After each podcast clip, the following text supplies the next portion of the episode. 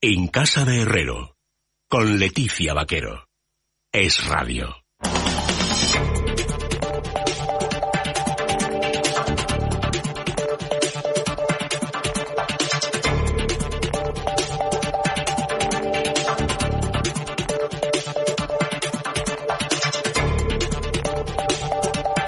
Quedan dos minutos para que sean las 10 de la noche, las 9 en las Islas Canarias y ya estamos en el tiempo de la información económica de la jornada con Javier Santa Cruz. Buenas noches, Javier. ¿Qué tal, Leticia? Muy buenas noches. Pues yo muy bien. ¿Tú qué tal estás?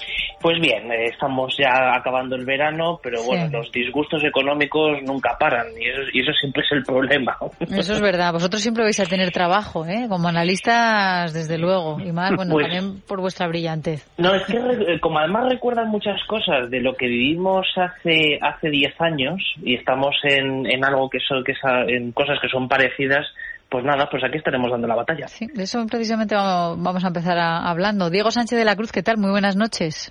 Hola, ¿qué tal? Leticia, Javier, buenas noches. Bueno, eh, digo que empezábamos por ahí, además por una información que, firmas tú de Libre Mercado, Diego, y que, bueno, habla- hablas del, del ministro de la Seguridad Social, el ministro de Inclusión, Seguridad Social y Migraciones, José Luis Escribá, diciendo que mm, la crisis provocada por el coronavirus es completamente temporal y que no debería haber daños graves para la economía, pero insistes en que datos, lo que se dice datos, no, no aporta, ¿no? Para llegar a pensar en esos brotes verdes, de nuevo, como decía Santa Cruz, ¿no? Rememorando y yéndose al, al pasado, hay, hay capítulos que nos recuerdan mucho al pasado. Capítulos que queríamos olvidar, ¿no? O que Sí. creíamos eh, olvidados y que vuelven ahora, ¿no? A- como fantasmas del pasado. Lo primero que quiero decir, me salgo un momento del guion, pero la Sí. verdad es que me parecen muy pedantes los nombres de los de todos los ministerios, no solo de este gobierno, sino de todos, ¿no? En vez de, te- se- oye, Ministerio de Seguridad Social y punto, ¿no? Claro. Y luego dentro de, dentro del título usted puede meter todas las direcciones generales y todas las competencias eh, que sean de rigor, faltaría más. Eh, luego se puso en moda ya ponerle dos, dos nombres ¿no? a los ministerios. ¿no? Pues eh, el de Educación empezó a aglomerar Cultura, por ejemplo. Sí. Pero es que ahora ya estamos en, en ministerios de tres y de cuatro nombres, incluso alguno. Sí. ¿no? Entonces es casi Bueno, el de- y el de Seguridad Social titular de la empieza, noticia, ¿no? empieza con inclusión. Habría sido más efectivo empezar por Seguridad Social, ¿no? Vamos a lo importante. Claro, bueno, y, sin despreciar incluso que pueda haber asuntos de importancia, fíjate, es decir, 200.000 millones de euros de presupuesto y ni siquiera encabeza el, el nombre del ministerio. Pero bueno, sí, al punto. Eh, Escribá mm, ha compartido algunas veces los datos de los ERTE y ha sacado hecho con ello, ¿no? Porque de unos 3 millones y medio de trabajadores hay dos y medio que más o menos se han recuperado ya, eh, se han reincorporado ya a sus puestos de trabajo, lo cual es una buena noticia y demuestra que efectivamente no todo el empleo está perdido porque hay elementos de esta crisis que son puntuales y que gracias a que hay flexibilidad laboral, abro paréntesis, la misma que se quería cargar este gobierno, pues se han podido reactivar algunos de estos puestos de trabajo. Ahora, queda un millón de puestos de trabajo, un millón largo, que está muy en el aire porque pertenece precisamente a los sectores más afectados por la pandemia. O sea que, mm, hombre, sacar pecho con ese tipo de estadística cuando un millón de esos empleos es difícil, eh, una parte de ellos que se llegue a reincorporar y vemos como en países como Alemania se habla de plantear la extensión del SERTE durante todo 2021, mientras que aquí aún seguimos eh, echando la pelota para adelante de trimestre en trimestre, pues yo creo que es muy revelador. Y luego, pues bueno, eh, hoy han salido predicciones de la, de la OCDE de- y, datos de caída del PIB. Eh, esta semana hemos tenido también informes de la propia AIREF, que eh, era el organismo presidido por el ministro hasta hace poco, y yo creo que ahora pues eh, tenemos tiempo ahora en los próximos minutos para hacer el repaso eh, de rigor a cualquier indicador, pero no creo que Javier esté muy en desacuerdo conmigo en que, pues bueno, eh, lo que está claro es que la crisis no va a ser una crisis corta y lo de que no va a tener un impacto severo en la economía, pues bueno, eh, hay sectores que están absolutamente devastados y que van a tener eh, por lo menos una travesía en el desierto de un largo año y en general el, eh, el indicador clave aquí es la producción y la producción económica que teníamos antes de la pandemia se estima que no la recuperaremos hasta 2022 o 2023. O sea que hablar de una crisis corta y sin daños eh, permanentes en la economía, pues hombre, eh, yo creo que una cosa es el brote verdismo y otra cosa pasarse ya eh, tres pueblos. Es que esta entrevista eh, habría estado muy bien si la, el ministro la hubiera concedido en estos mismos términos en los días eh, quizá eh, 10, 12, 14, incluso el 29 de marzo pasado. Es decir, cuando todavía había una oportunidad de que esta crisis efectivamente tuviera una, una duración más o menos eh, más o menos corta, que se pudiera desde luego pues eh, recuperar de, de, una manera ciertamente rápida los puestos de trabajo que se congelaran desde, el desde que se decreta el estado de alarma y el confinamiento general de la población.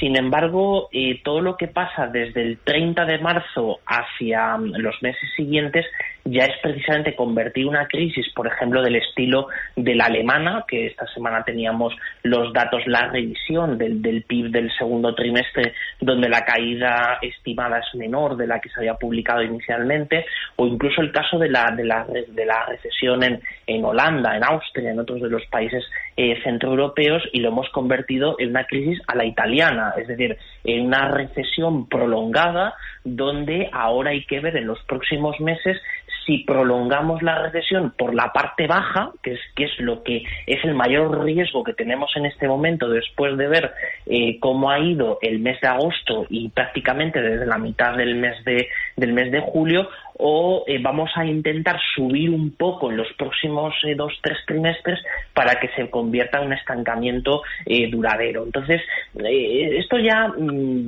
la, verdad es que no, sé hasta qué punto puede crear confianza cuando hablan los asesores de comunicación o incluso los asesores económicos, hablan de que hay que generar expectativas positivas y, o, al menos no generar expectativas negativas de cómo va a ser el futuro, no creo que esta sea, ese tipo de entrevistas sean la mejor herramienta, porque lo que evidencia es que, por un lado, eh, hay que, o se quiere mantener un discurso medianamente triunfalista de las medidas que se han tomado cuando en realidad no hay base empírica para poder sostenerlo y en segundo lugar que el, subconsciente les traiciona en, algunas de las respuestas que dan. Incluso también de algunos miembros de algunos compañeros del propio gobierno los cuales ya están viendo con honda preocupación lo que puede pasar en los próximos meses. No hay más que eh, repasar un poco unas declaraciones de hace de la semana pasada hace unos pocos días de el señor de la Rocha cuando habla de que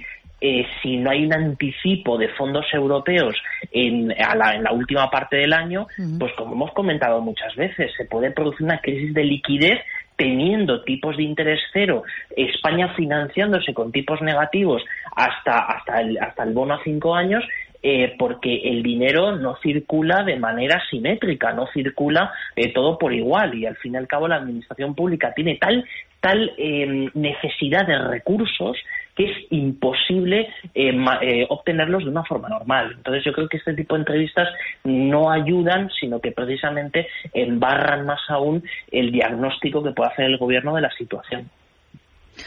Bueno, otras noticias em, relacionadas también con la vuelta al cole, me gustaría comentarlas con vosotros. Hoy eh, la ministra de Educación, Isabel Celaya, sabéis que ha dado una entrevista en la cadena SER esta mañana, ha contado así a grandes rasgos eh, pues cuáles serían las medidas para ella más importantes para esa vuelta al cole, o por lo menos ha detallado algunas de, de ellas. Mañana, eh, reuniéndose con las comunidades autónomas en esa conferencia eh, sectorial, donde también va a estar el ministro de Sanidad y la ministra de Política Territorial, pues van a intentar esbozar ahora, cuando queda menos de una semana para la vuelta al cole, ahora a estas alturas un, un plan más consensuado de una vuelta a las aulas eh, segura. Y ha dicho, ha hecho una afirmación CELAM que mm, hay mm, pues muchos grupos de, de, padres, colectivos, de colegios que llevan tiempo defendiendo meses con el tema de la conciliación, cuando ha habido unos meses con estado de alarma, donde muchas personas, las que han tenido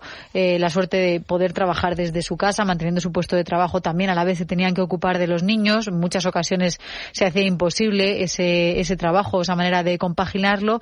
Y yo creo que pensando en ese colectivo, en esa gente que sí que puede teletrabajar o, o no, pero que desde luego a lo mejor los niños, una vez se pongan malitos o sean sospechosos de poder tener el COVID, van a tener que guardar una cuarentena en casa. Isabel Cera lo que ha dicho hoy es que en el gobierno se están planteando dar a esos padres una baja durante esa cuarentena hasta salir de las dudas si el niño es positivo o no, o dar una especie de permiso retribuido para que los padres, bueno, pues puedan quedarse al cuidado de los niños. La pregunta que yo me hago por ejemplo, en el caso de que se les pudiera dar una, una baja, ¿esto se podría pagar? ¿Creéis que la Seguridad Social esto lo, lo podría hacer?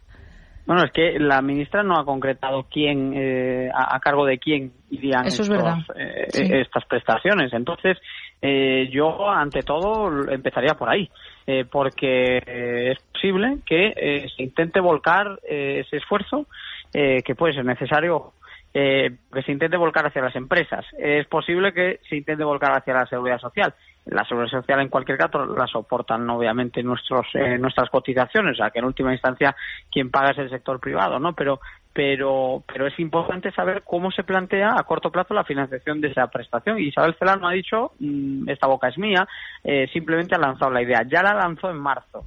Lo que pasa es que en marzo se partía de la idea de que en algún momento se produciría una recuperación de la actividad escolar. Y aquí el problema, que transcurrió un larguísimo confinamiento, el más duro, el más largo, el más estricto de Europa, a pesar de ello con los peores indicadores sanitarios. Y después de todo eso y después de un largo verano, eh, pues como vemos, a escasos días de la reanudación del curso, no hay un plan eh, ni en lo tocante a la conciliación, ni en lo tocante a los protocolos sanitarios, ni en lo tocante al calendario de clases, es decir, no se ha hecho absolutamente nada. Eh, y este tipo de debate lo podemos tener ahora, obviamente a las empresas ahora mismo están tiritando, una de cada cuatro está en concurso al borde del concurso de acreedores, en quiebra técnica, eh, y, obviamente el número de empresas se ha caído en, cifras mareantes, ¿no? A más de 90.000. Es muy difícil pensar ahora en que las empresas puedan asumir esto directamente, pero es que incluso asumiéndolo indirectamente vía cotizaciones sociales con cargo a la seguridad social, pues ya sabemos que eso es un país con una cuña fiscal muy alta, o sea que en sí es una medida que puede ser deseable, ¿no? En, un mundo ideal, ¿no?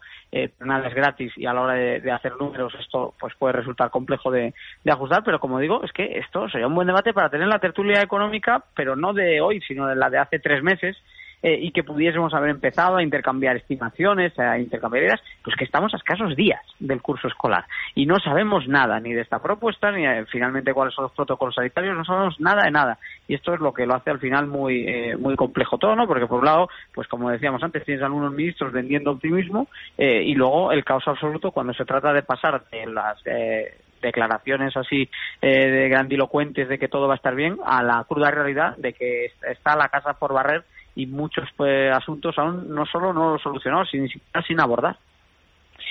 Cuando, cuando oigo la palabra prestación, eh, se me ponen los pelos como escarpias, porque es, eh, es la manera que, que, tiene este, este gobierno de intentar arreglar todos los problemas, que es una política de rentas continuada en el tiempo, que esa política de rentas tendría sentido si la crisis tiene una corta duración y el, y el Estado, en este caso la Hacienda española, tiene unas espaldas lo suficientemente grandes, es decir, un respaldo financiero lo suficientemente potente como para poder hacer estas políticas de renta. Sin embargo, ni la crisis va a ser eh, va a ser corta como era lo que comentábamos antes ni tampoco las espaldas financieras del Estado son lo suficientemente grandes para sostener esto. Eh, especialmente cuando además el control e inspección de ese tipo de, de ese tipo de prestación que casi vamos casi seguro no con bastante probabilidad se tendría que encargar otra vez la seguridad social que este año va a terminar absolutamente exhausta, es decir, la mayor crisis del sistema del sistema público, en este caso del seguro social, eh, que ha vivido la Europa de, la Europa del Sur de los de los últimos 50 años, la, vamos a tener en España, eh, donde va a ser muy complejo, ya lo está siendo, con el caso del ingreso mínimo, con el caso de los ERTES, con todas las prestaciones y las rentas que se han generado, supervisar otra renta más donde además con su carga burocrática, con todas las cargas que esto ya estamos viendo que tienen, para unos padres que realmente lo que necesitan, es decir, lo que se es planificación familiar, es decir, saber a qué nos atenemos saber qué, tiene, qué, qué, nos qué esperamos en los próximos meses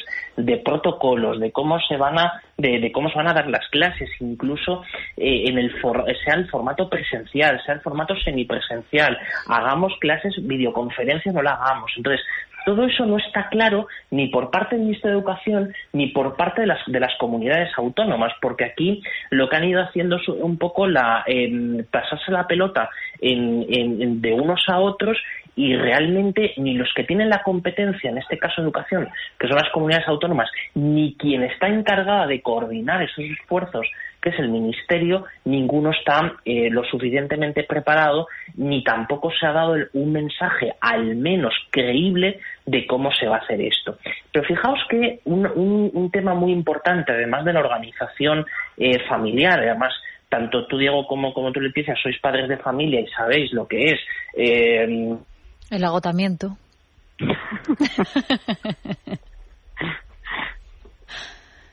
Javier, ¿se cortó? Se ha agotado Javier de pensarlo. Yo sí, yo creo que le ha entrado el estrés a lo mejor, ¿eh, Diego?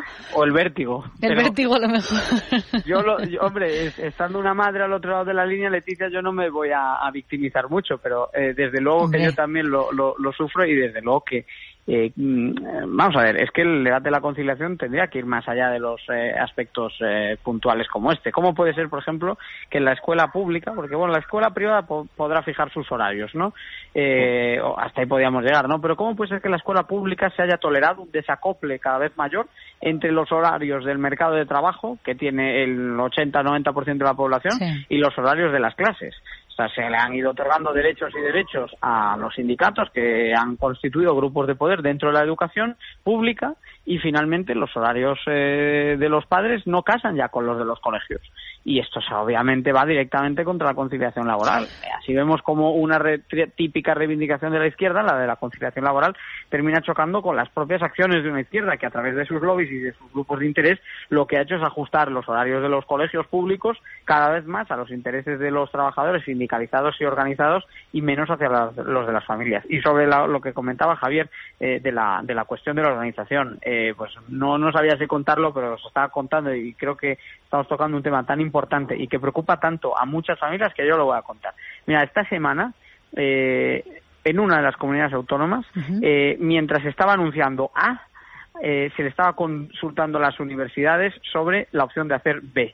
Es decir, hay un discurso oficial que intenta apuntar en una dirección y al mismo tiempo hay una conversación, un diálogo con el sector privado que está mm, sin tener claro si se va a producir la reapertura ahora, si no, si va a ser online, si va a ser presencial. Estas cosas están pasando en España a pesar de que tuvimos casi cuatro meses de confinamiento y tres meses de, verano, perdón, dos meses de verano para, para planificar todo esto. Yo, yo es que no me lo explico cómo podemos llegar a este nivel de incompetencia porque ni queriendo se hace peor. Vamos a ver en qué estado está Javier Santa Cruz. Javier, estás ahí, ¿no? ¿Estás aquí estamos. No? perfecto, perfecto. No, pero es que precisamente, precisamente una de las cosas que, que a lo que lo que lo que, comentaba Diego es, es verdaderamente eh, sobre todo hayamos hayamos hecho tal mala mala conexión mala conexión Javier tenemos un, un eh, problema con, con, tu, con, la conexión, Javier, no te escuchamos bien. Vas y ah, vienes. Ah, no, perdón, entonces. No, que decía que la, la, cuestión, la cuestión aquí, que era lo que comentaba Diego, es esa total descoordinación que hay entre, por un lado, los colegios, por otro lado, los padres, por otro lado, también los propios profesores. Y ahí. Nada, es imposible.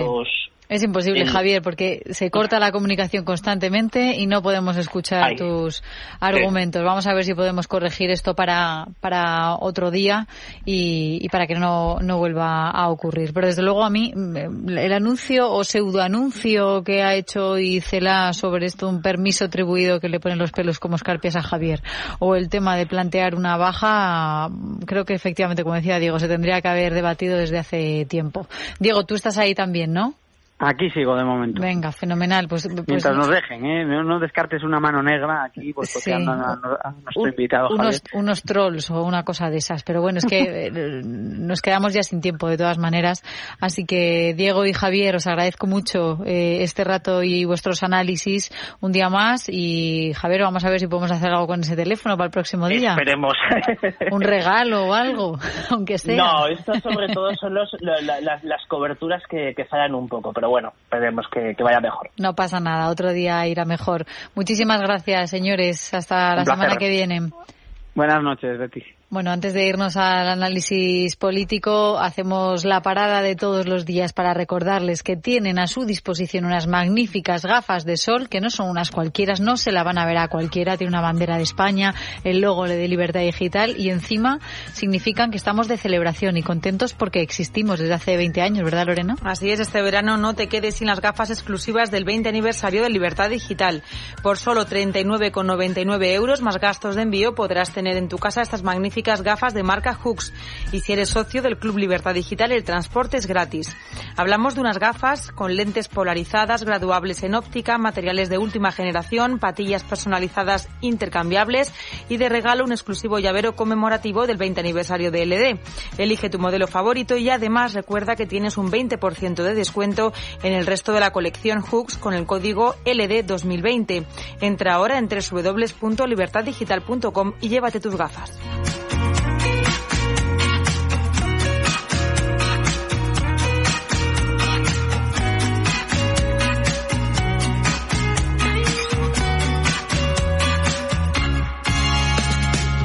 En casa de Herrero.